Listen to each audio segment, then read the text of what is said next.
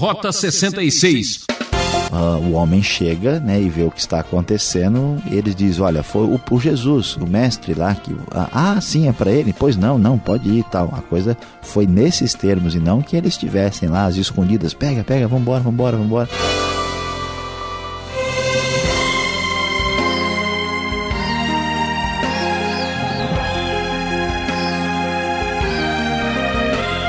Ouvinte transmundial, aqui é Beltrão e esse é seu programa de estudo bíblico Rota 66.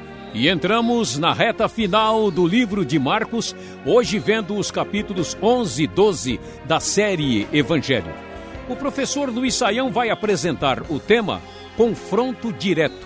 A vida de Jesus chega no momento crucial. Ele é recebido como herói em Jerusalém mas logo acontecem os primeiros tumultos. Como enfrentar oposição e administrar crises? Você sabe conduzir as coisas na sua vida? Como você lida com as críticas e até com as calúnias? Jesus resistiu e venceu seus adversários com sabedoria. Vamos aprender essa lição com quem soube viver.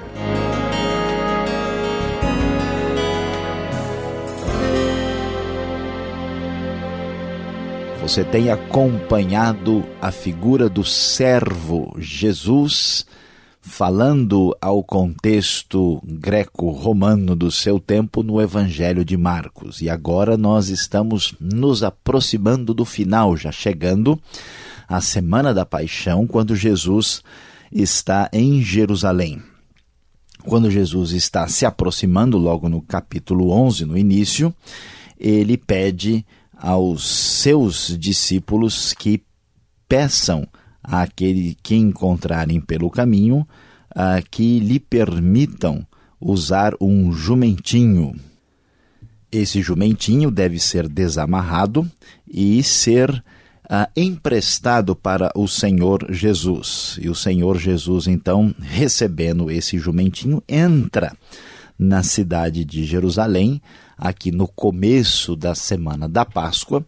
E então, neste momento, muitos estendem seus mantos pelo caminho, outros espalham ramos cortados, e os que iam à frente dele gritavam: Hosana, bendito é o que vem em nome do Senhor.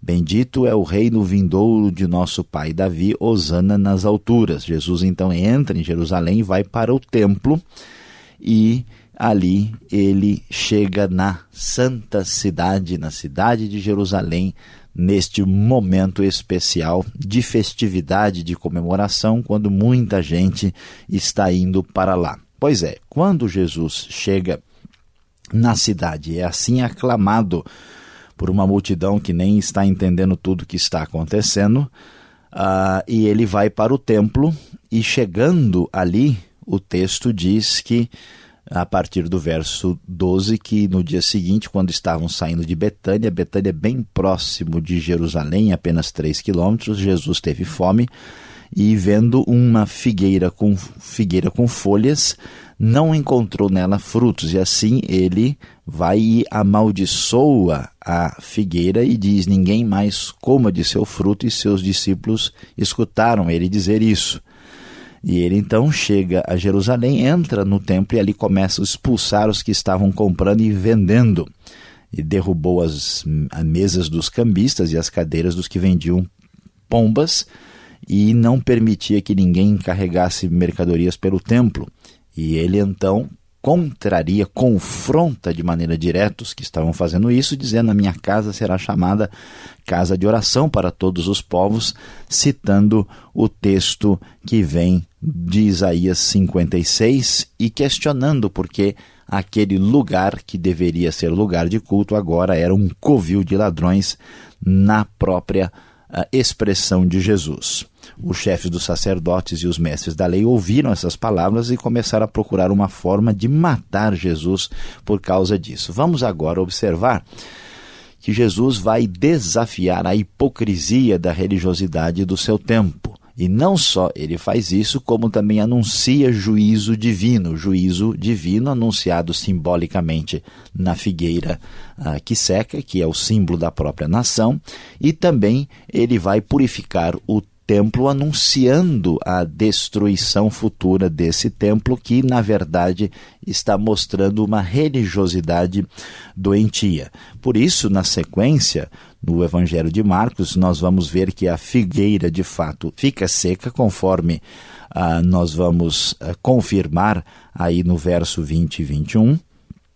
E Jesus então enfatiza ah, o poder da fé e logo em seguida, no verso de número 27, vamos ver que chegaram eles novamente a Jerusalém e Jesus ia aproximando-se aí do templo, estava passando pelo templo, quando então chegaram os chefes dos sacerdotes e os mestres da lei, os líderes religiosos, e lhe perguntaram numa atitude de confronto direto perguntando a Jesus quem tinha dado autoridade para que ele fizesse isso. Jesus então os coloca numa situação difícil.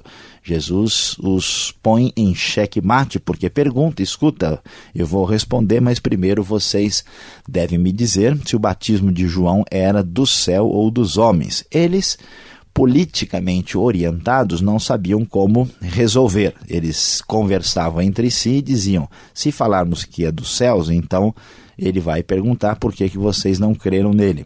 Mas se dissermos dos homens, eles temiam o povo, porque todo mundo considerava João um profeta. Então eles responderam que não sabiam.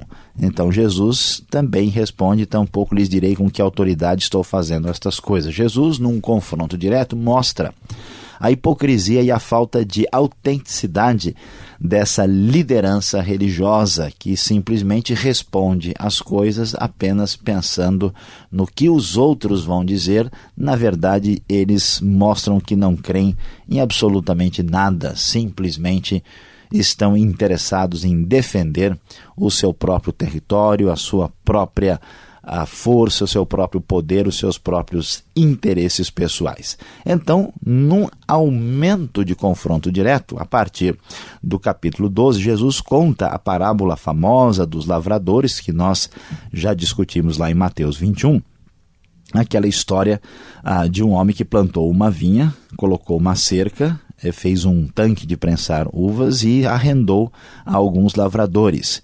E assim ele enviou um servo aos lavradores e eles o mataram, e assim aconteceram com outros servos. Finalmente ele enviou o seu filho, que também acabou sendo morto, porque ele era o herdeiro, e eles então pensaram: vamos matar porque a herança será nossa. E então, o que fará o dono dessa vinha? pergunta ele. Jesus faz a questão. Ele virá e matará os lavradores maus e dará vinha a outros. E assim Jesus diz que a pedra que os construtores rejeitaram tornou-se a pedra angular, fazendo uma referência a ele mesmo, questionando, ou seja, indo para um confronto direto com os líderes do seu tempo. Assim, eles perceberam que esta parábola havia sido contada contra eles mesmos e o ódio contra Jesus, a tentativa de prendê-lo e de matá-lo, começou ainda a crescer no meio desses líderes dos dias de Jesus. A coisa complica, a situação está cada vez mais difícil. Jesus vai revelando claramente o seu messianato a sua postura de quem ele é e confronta os religiosos. Verso 13, então, vai nos dizer que agora alguns dos fariseus e herodianos foram falar com Jesus para tentar apanhá-lo em alguma palavra que ele dissesse. E então eles fazem uma pergunta agora tentando jogar Jesus contra ah, os romanos. E eles mostram uma moeda e perguntam a Jesus se é certo pagar impostos a César ou não. Jesus então abre o jogo e parte para o confronto direto, diz o texto que percebeu a hipocrisia deles, e pegou então um denário, questionando-os por que vocês estão me pondo à prova, e ele então faz a pergunta que mais uma vez deixa esses líderes religiosos sem resposta. Jesus pergunta de quem é esta imagem e inscrição, eles respondem de César, então a resposta de Jesus é: deem a César o que é de César e a Deus o que é de Deus. E ele então eh, sai dessa armadilha preparada por aqueles que também estavam num confronto direto com o próprio Senhor Jesus. Se os fariseus e os herodianos já estavam aí uh, preparando armadilhas para Jesus, os saduceus não ficariam atrás. Assim, os saduceus trazem um problema difícil para Jesus. Verso 18 em diante diz que eles falaram de um certo homem que morreu e deixou a mulher sem filhos, e portanto agora uh, o seu irmão deveria se casar, e isso aconteceu até que os sete irmãos casaram com a mesma mulher. Pessoal aqui morreu à vontade naquela família. E aí nenhum dos sete deixou filhos, finalmente morreu a mulher, e a pergunta é: na ressurreição, quem é que vai ser considerado o marido legítimo, já que ela se casou com sete? Jesus vai direto ao ponto num confronto direto. Ele diz: Vocês estão enganados, pois não conhecem as Escrituras nem o poder de Deus. Na verdade, quando os mortos ressuscitam, não se casam nem são dados em casamento, são como os anjos do céu. E se vocês têm dúvidas sobre a ressurreição dos mortos, basta ler a Bíblia de vocês, porque Moisés fala claramente que Deus afirmou que eu sou Deus de Abraão, Deus de Isaac e Deus de Jacó. Ele não é Deus de mortos, mas de vivos. Vocês estão enganados. E assim, o texto prossegue no capítulo 12 agora com mais um problema, mais um confronto direto entre Jesus e os líderes religiosos hipócritas do seu tempo um dos mestres da lei se aproxima de Jesus e então chega e pergunta para ele qual é o mandamento mais importante de todos. Jesus então vai resumir tudo o que a lei tem a dizer ah, no texto que diz: Ame o Senhor seu Deus de todo o seu coração, de todo o seu entendimento e de todas as suas forças. Deuteronômio 6, 4 e 5, que é o Shema, tão conhecido pelo povo de Israel, e também Levítico 19, 18, que ame o seu próximo como a si mesmo. Então o homem se anima e diz: Muito bem, mestre, está certo, muito bem, é isso. É muito mais importante do que sacrifícios e ofertas, eu concordo. Então, neste momento, este homem, que apesar de ter vindo para um confronto, uma pergunta, aqui ele é atingido pela resposta de Jesus e Jesus lhe disse: Você não está longe do reino de Deus. Daí por diante, ninguém mais ousava lhe fazer perguntas. Finalmente, Jesus ainda vai confrontar a maneira de pensar dos líderes religiosos do seu tempo, quando o texto nos diz que foi perguntado, uh, Jesus pergunta quem é ah, o Cristo, o filho de Davi, de acordo com os mestres da lei. E então ele menciona o Salmo 110, que o Senhor disse ao meu Senhor: Senta-te à minha direita até que eu ponha os teus inimigos debaixo de teus pés. O próprio Davi o chama Senhor, como pode então ser seu filho? E então Jesus revela mais claramente a sua posição de Messias, de descendente de Davi, e fecha essa questão fazendo duas coisas interessantes. Ele diz claramente, num confronto direto contra o erro, cuidado com os mestres da lei. Eles fazem questão de andar com roupas especiais, de receber saudações nas praças, ocupar lugares importantes nas sinagogas e nos banquetes, mas eles devoram as casas das viúvas e, para disfarçar, fazem longas orações, eles vão receber a condenação mais severa. E Jesus fecha esse discurso este capítulo de número 12, contando aqui, ah, o texto nos fala né, sobre o que acontece com Jesus quando a viúva pobre lança duas moedinhas pequeninas de cobre e ela dá mais ofertas do que todos que depositavam contribuições na caixa de oferta. A razão principal disso é para mostrar que tipo de religiosidade era verdadeira em contraste com os líderes religiosos que só pensavam em si mesmos. Meu prezado ouvinte, talvez você nunca tenha imaginado isso. Jesus, aparentemente pacífico, bonzinho e sorridente, aparece aqui contra os hipócritas num verdadeiro confronto direto.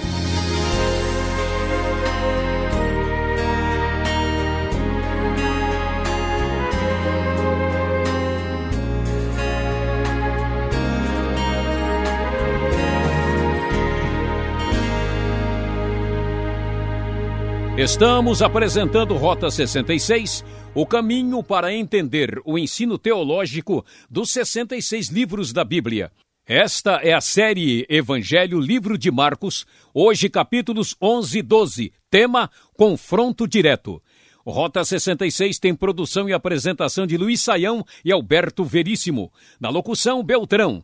Participe, dê sua opinião escrevendo para rota66 arroba transmundial.com.br ou Caixa Postal 18.113, CEP 04626-970 São Paulo, capital.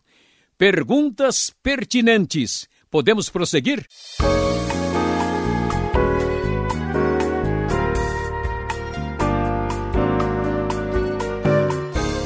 Professor Luiz Saião chegou agora o confronto direto com as perguntas. Você está acompanhando Marcos capítulo 11 e 12 e surgem as dúvidas, o tira-tema.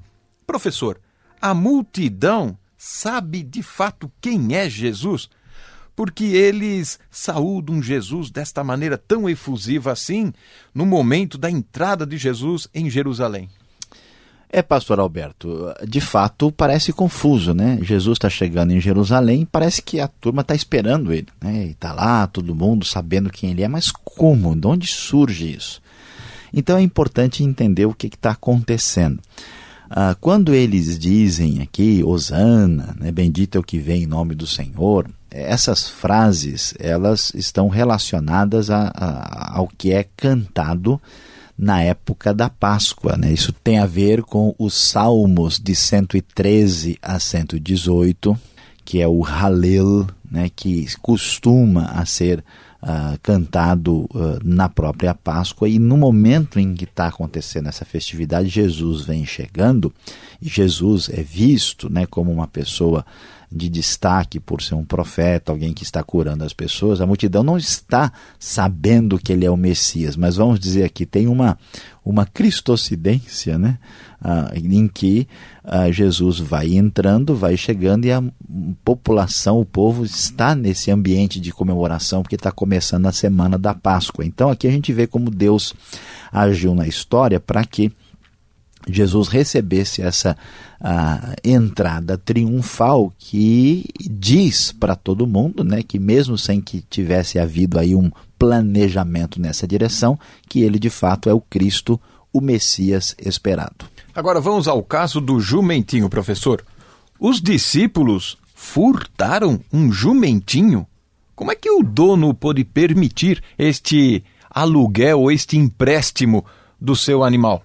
Pastor Alberto, veja bem, esse jumentinho aqui uh, parece realmente uma história meio esquisita, né? O, os discípulos vão lá, né, pela ordem de Jesus, e diz, eles vão pegar o jumentinho, estão desamarrando, e Jesus já diz: ó, se alguém chegar lá e perguntar ah, vocês devem dizer que o mestre precisa deles, né? E que coisa meio esquisita, né? Parece que o pessoal na surdina vai lá, vai pegando, o cara aparece, falou, oh, esse jumentinho é meu, hein?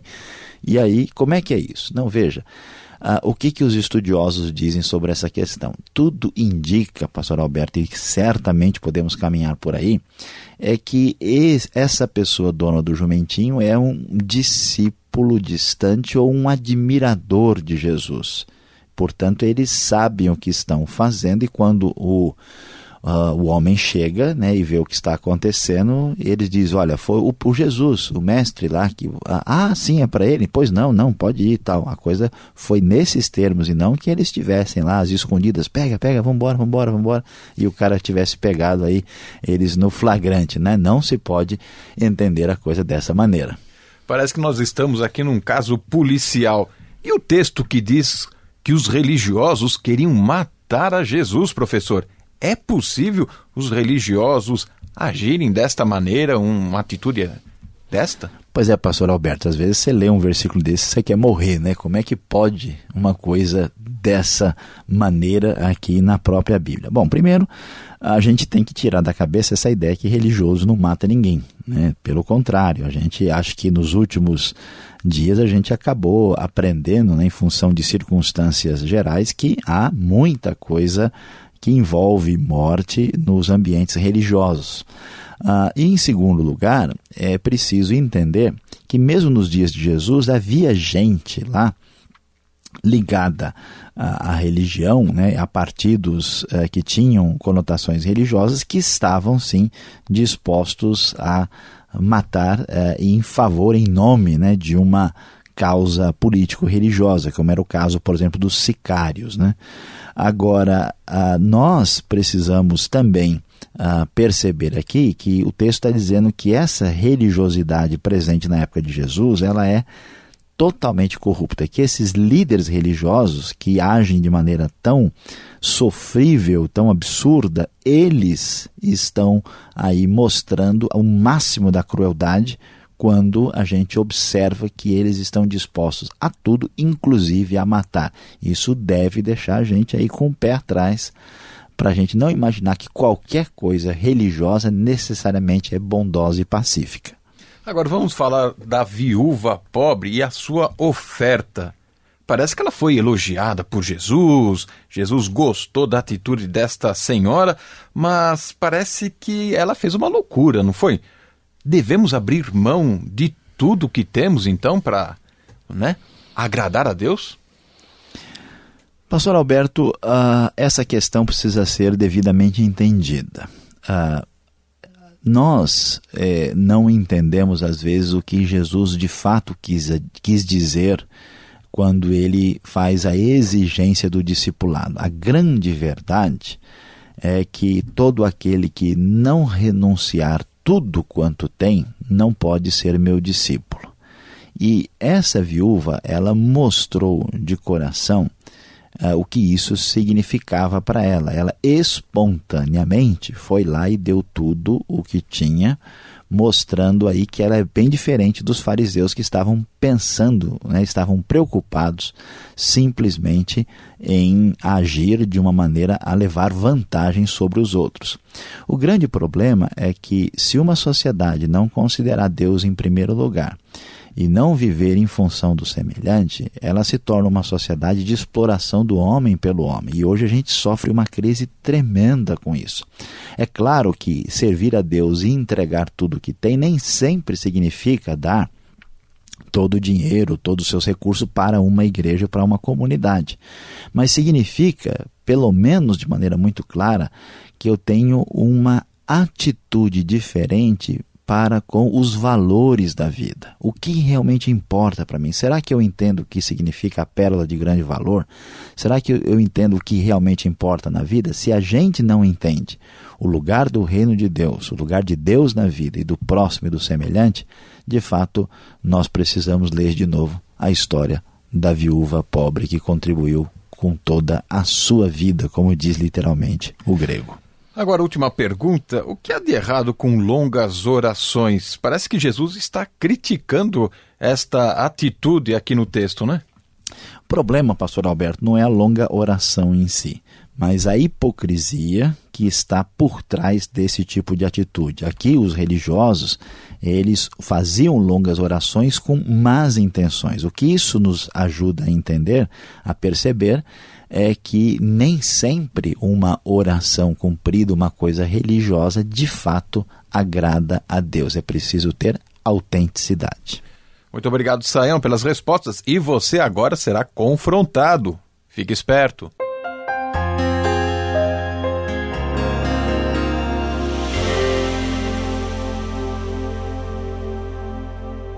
No Rota 66 de hoje, você acompanhou conosco Marcos capítulos 11 e 12. O nosso tema foi confronto direto. Sim, Jesus, depois de sua entrada triunfal em Jerusalém, agiu de maneira a confrontar diretamente os líderes religiosos que tinham uma perspectiva equivocada da vida e de como se conduzir diante de Deus. Pois é, meu prezado ouvinte, você que ouviu todos os detalhes aí dos diversos confrontos de Jesus com, com os líderes religiosos, devemos aqui entender um pouco mais sobre essa atitude, a maneira como Jesus conduziu as coisas. Preste bem atenção, nem sempre resolvemos as coisas na vida com boa vontade, simpatia e bom coração. Muitas vezes, como Jesus, é necessário agir com direta confrontação.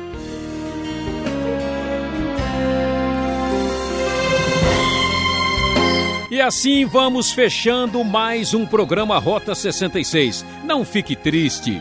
Voltaremos nesta mesma emissora e horário para mais um estudo bíblico, como sempre, ok? E visite o site transmundial.com.br. Esta é uma realização transmundial. Obrigado, ouvinte, pela audiência e até lá.